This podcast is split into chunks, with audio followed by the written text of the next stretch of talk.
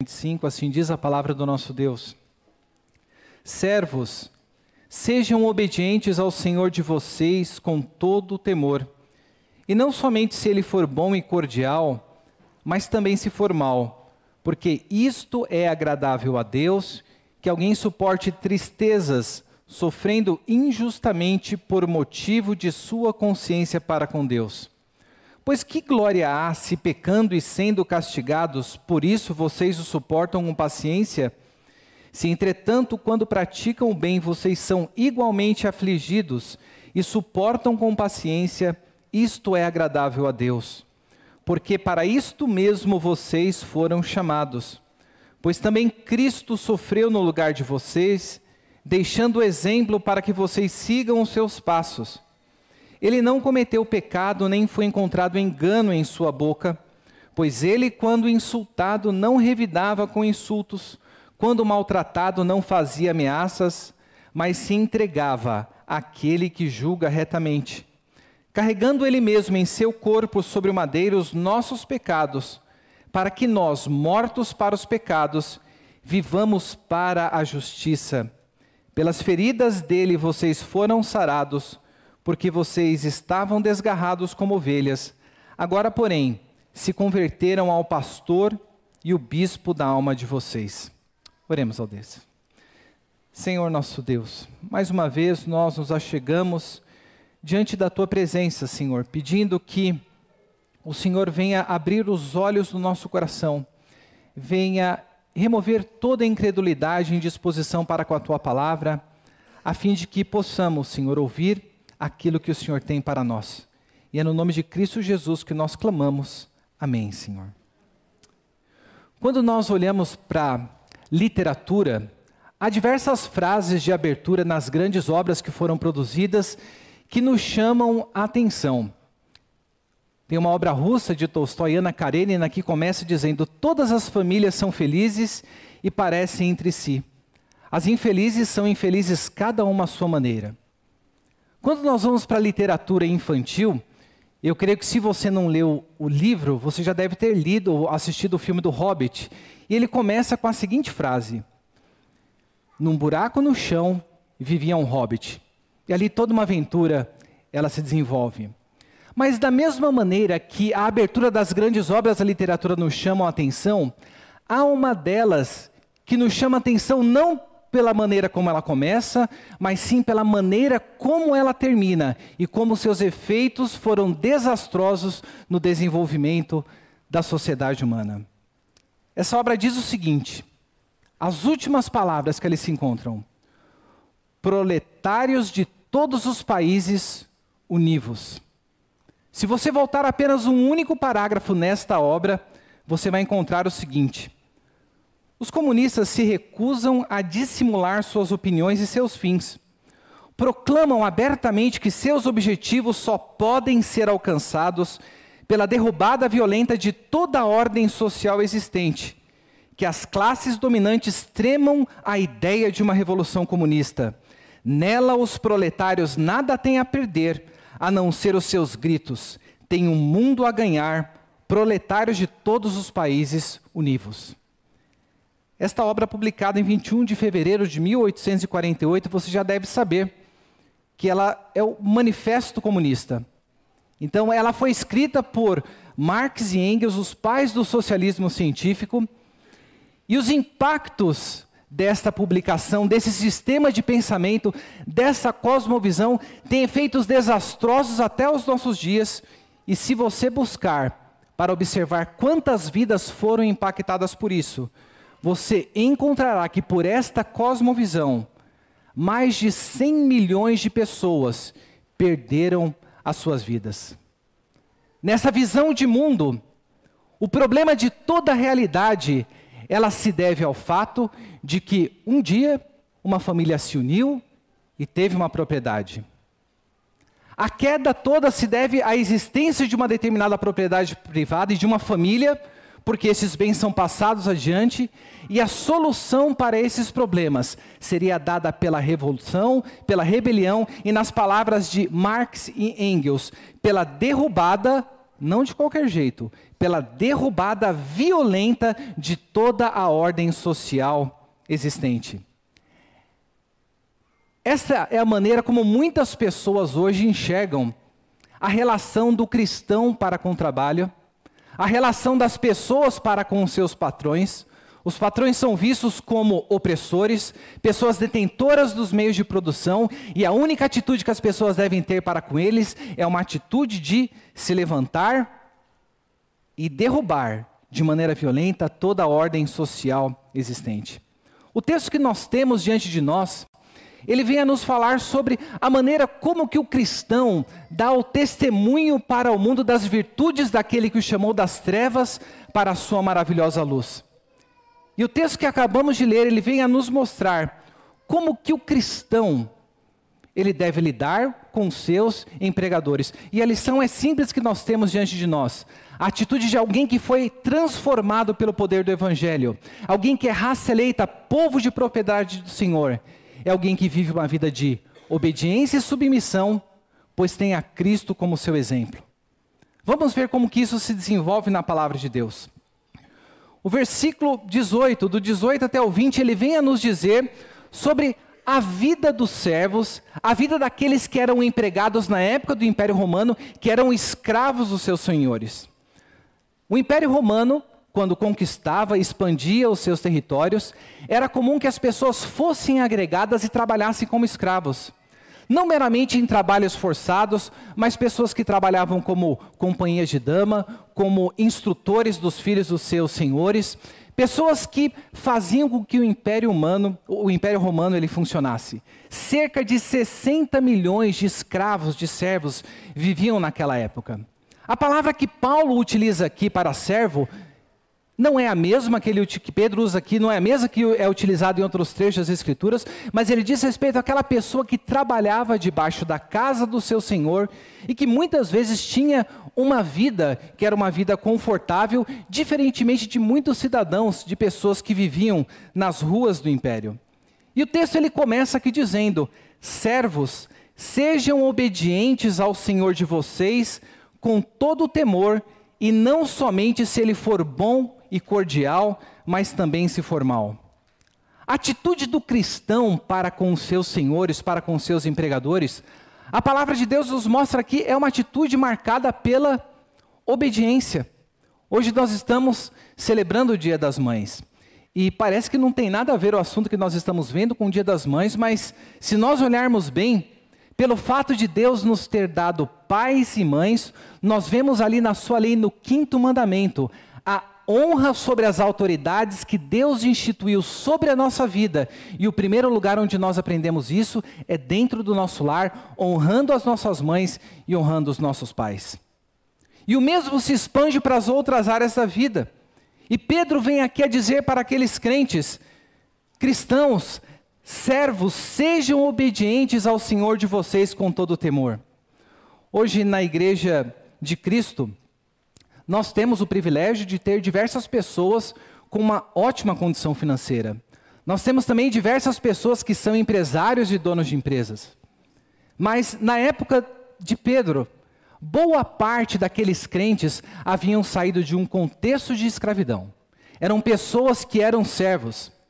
E Pedro, diante da realidade de que aqueles escravos convertidos, aqueles servos convertidos, poderiam se revoltar contra os seus patrões, contra os seus déspotas, que é a palavra utilizada aqui na palavra de Deus, ele vem a dizer: sejam obedientes.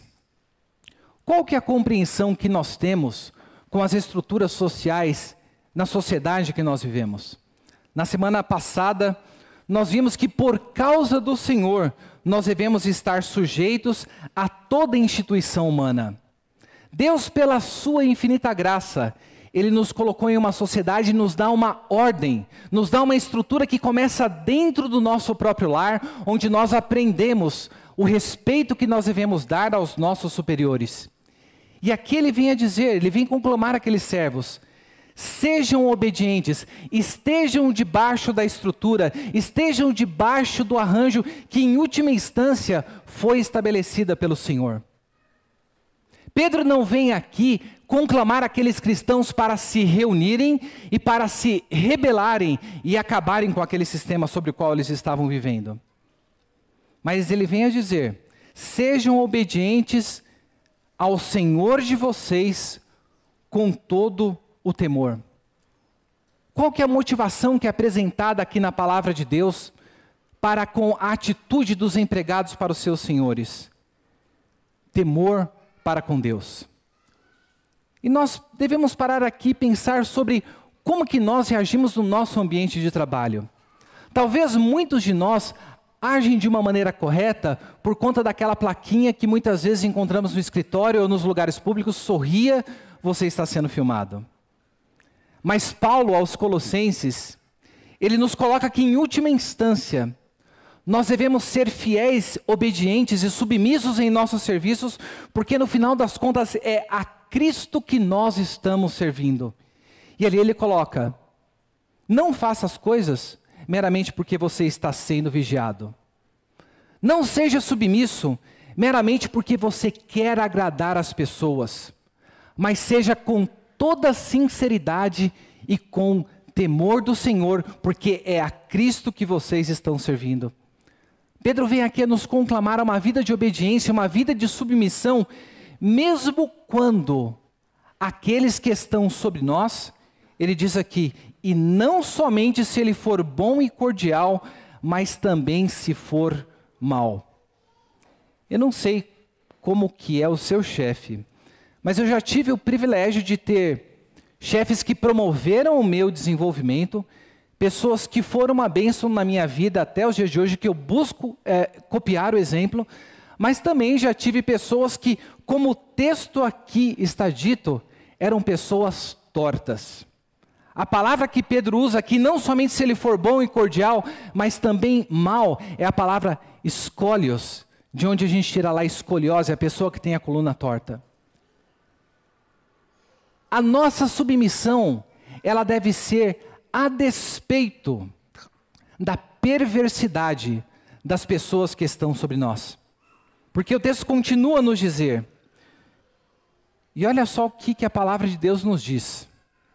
Porque isto é agradável a Deus, que alguém suporte tristezas sofrendo injustamente por motivo da sua consciência para com Deus.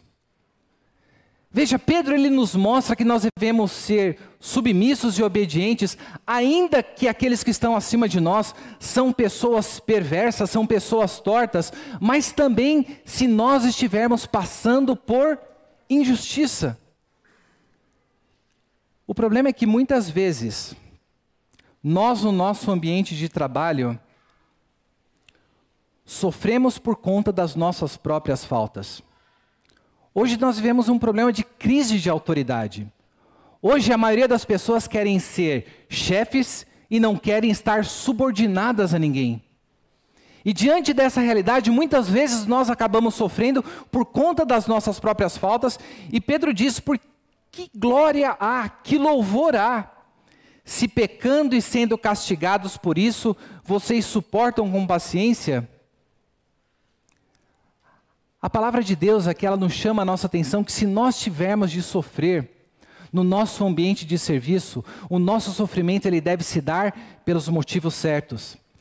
O nosso sofrimento deve se dar por conta da nossa consciência para com Deus. E o próprio Jesus lá no Sermão do Monte ele nos diz: Bem-aventurados são vocês quando por minha causa vocês forem insultados e os perseguirem e mentindo disserem todo mal contra vocês.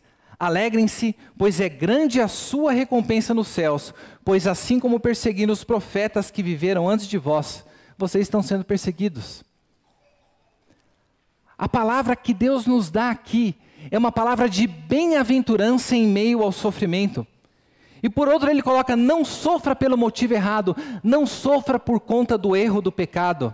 E a palavra que está colocada aqui para este sofrimento era o que o escravo, o servo sofria naquelas épocas, que era de ser esbofeteado, sofrer uma agressão física.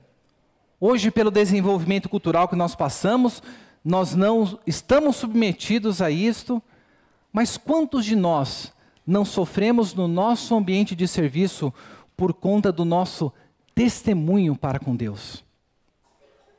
Não há glória nenhuma em sofrermos por conta de um mau exemplo, mas se entretanto, quando praticam bem, vocês são igualmente afligidos e o suportam com paciência, isto é agradável a Deus. Eu não sei qual que é a sua situação no seu serviço. Seu chefe é uma pessoa perversa? Você está sendo injustiçado pelas coisas boas e por você servir a Deus?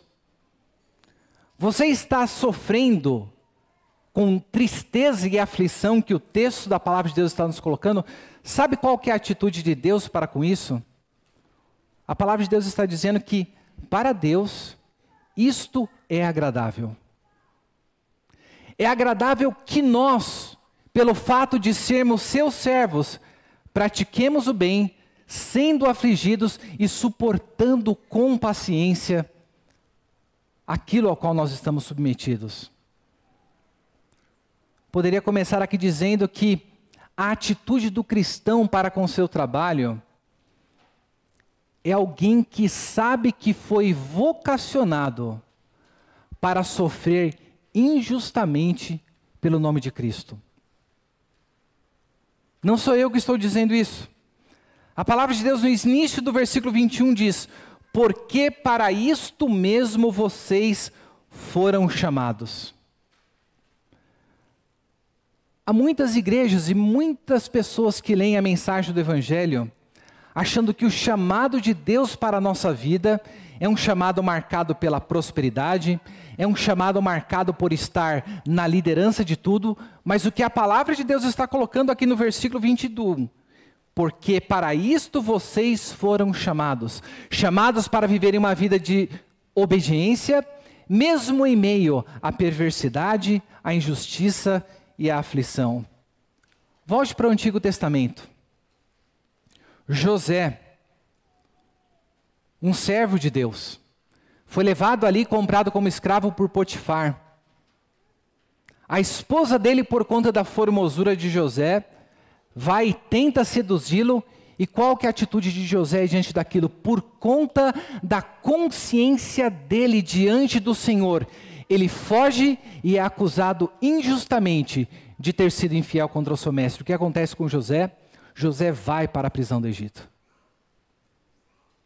José, ele fica preso, ele sofre injustiça, mas a razão pela qual ele se submete a isso é por conta da consciência que ele tinha do Senhor. O quanto que nós tememos a Deus no nosso ambiente de serviço.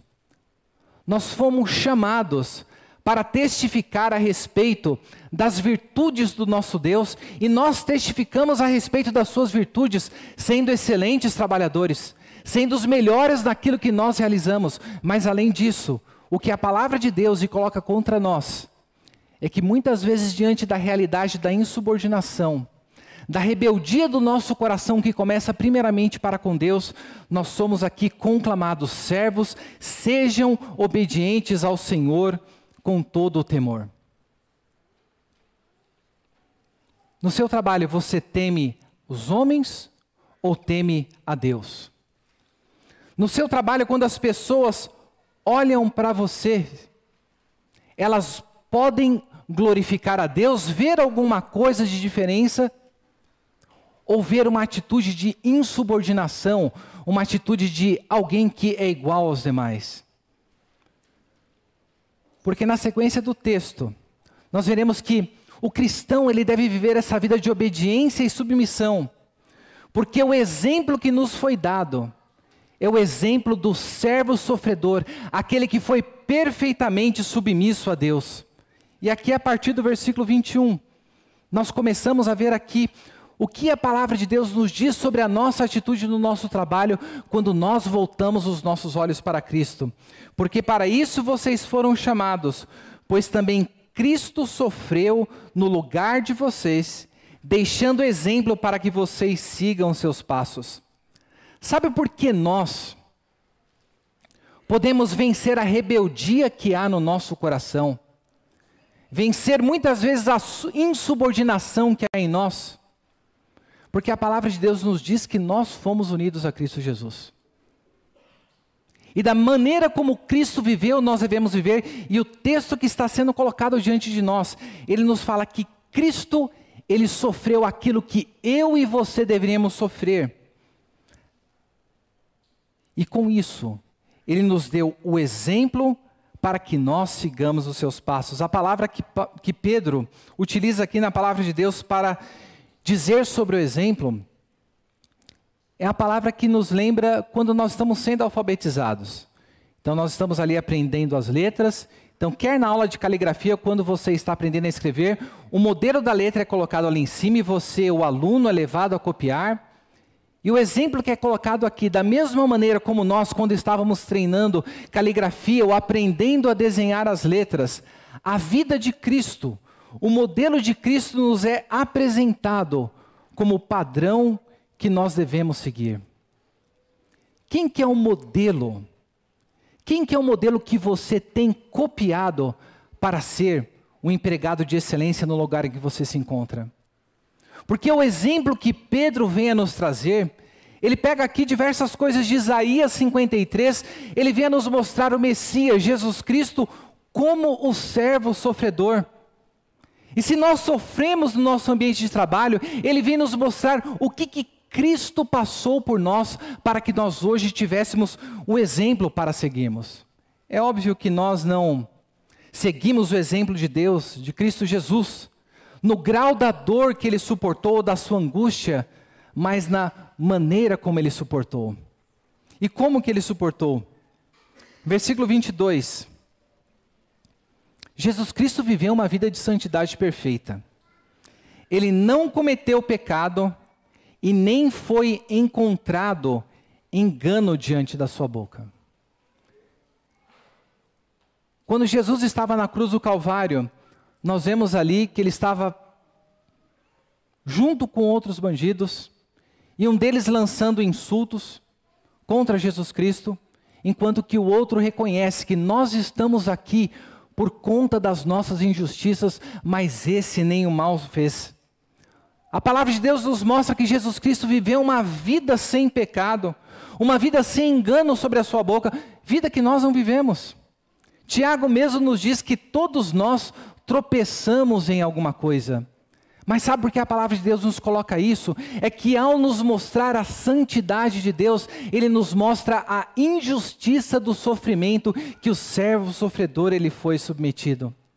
Mas eu e você podemos vencer a nossa tendência à rebelião, porque temos Cristo como nosso, exemplo, e Ele nos mostra que Cristo viveu uma vida de santidade e nós somos chamados a viver uma vida de santidade.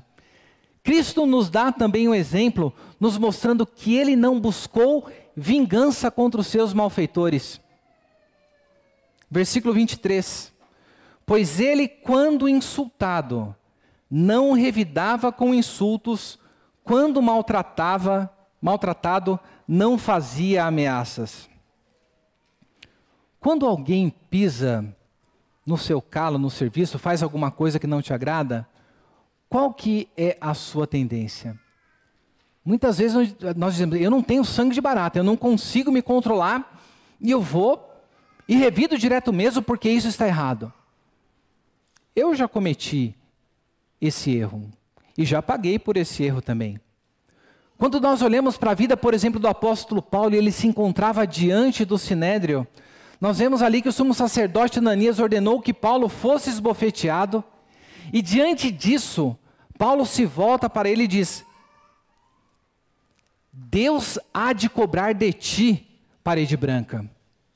Nós vemos que o próprio apóstolo Paulo, quando foi insultado, ele se levantou contra aquele que estava agindo injustamente para com aquele.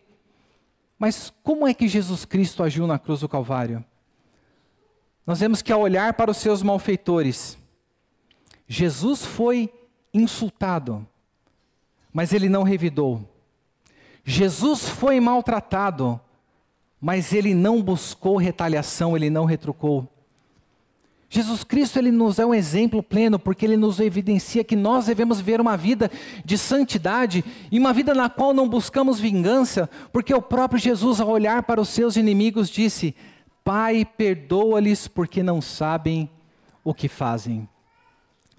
E sabe por que nós muitas vezes temos dificuldade de agir assim no nosso ambiente de trabalho? Temos dificuldade de viver uma vida marcada por santidade, uma vida que não busca retaliação, porque nós achamos que no final das contas, quem realizará a justiça somos nós. Mas a palavra de Deus nos mostra que Jesus Cristo agiu como agiu. Final do versículo 23. Mas Jesus se entregava àquele que julga retamente. Sabe como que Jesus Cristo nos dá o exemplo? ao agir em submissão àquilo que o Pai lhe havia colocado, é porque Jesus confiou no julgamento de Deus. Jesus sabia que Deus era o justo juiz. Jesus sabia que ele tinha que suportar aqueles sofrimentos, que ele tinha de vir para cumprir não a sua própria vontade, mas a vontade do Pai que o enviou.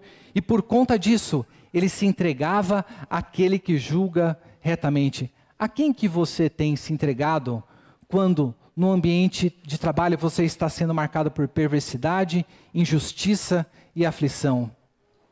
Nós vemos aqui que Jesus Cristo ele nos capacita a vencer essas dificuldades, sendo o nosso exemplo, um exemplo de vida santa, um exemplo de vida que não busca a, a vingança e um exemplo de alguém que confia plenamente no juízo de Deus em quem você tem depositado a justiça, em quem você tem depositado o julgamento daquilo de correto que deve ser realizado. Porque o texto da palavra de Deus continua aqui a nos dizer que Cristo, ele não apenas sofreu no nosso lugar, mas no versículo 24, vem a nos dizer que Cristo nos capacitou a vencer a nossa rebelião. E como que ele fez isso? carregando Ele mesmo em seu corpo sobre o madeiro os nossos pecados, para que nós, mortos para os pecados, vivamos para a justiça. Jesus Cristo foi o nosso substituto na cruz do Calvário.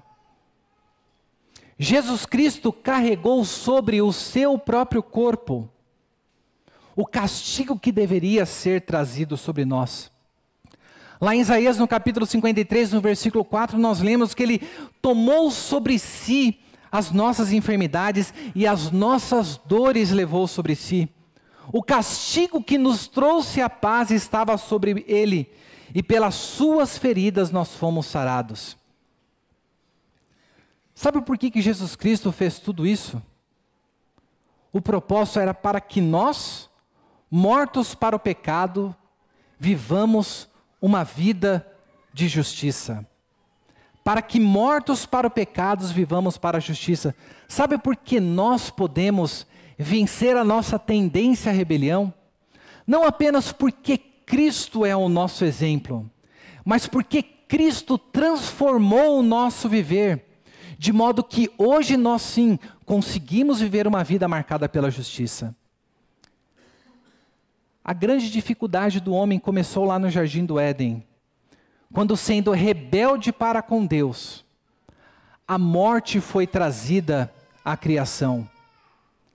Mas pelo castigo, pelo carregar de Cristo sobre o seu corpo, o carregar sobre o madeiro, nós hoje estamos mortos para o pecado. Nós cantamos agora aqui há pouco. Nós fomos livres da culpa do pecado. Estamos livres do poder do pecado, mas só aguardamos sermos livres completamente da presença do pecado. Fomos justificados, somos santificados e seremos glorificados diante da presença do Senhor. Por fim, o texto ele vem a nos dizer que nós conseguimos vencer essa nossa tendência à rebelião, porque Jesus, que é o nosso exemplo, Jesus que transformou a nossa vida, ele é também o nosso Supremo Mestre. Pelas feridas dele vocês foram sarados. Porque vocês estavam desgarrados como ovelhas, agora, porém, se converteram ao pastor e bispo da alma de vocês.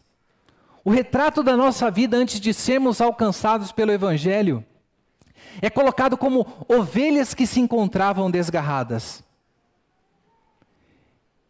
E aqueles cristãos que viviam como servos na casa dos seus senhores, e nós hoje que vivemos como empregados em nosso ambiente de serviço, o soberano que está sobre a nossa vida, em última instância, não é aquele chefe tortuoso, não é aquele chefe injusto, não é aquele chefe que nos aflige, mas a palavra de Deus nos diz aqui que aquele a quem nós servimos, aquele para quem nós fomos convertidos, ele é o pastor e o bispo da alma de vocês.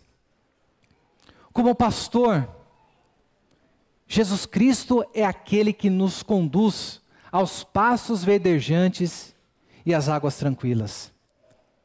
Como pastor, é aquele que dá a vida pelas suas ovelhas e por isso nós estamos vivos aqui hoje.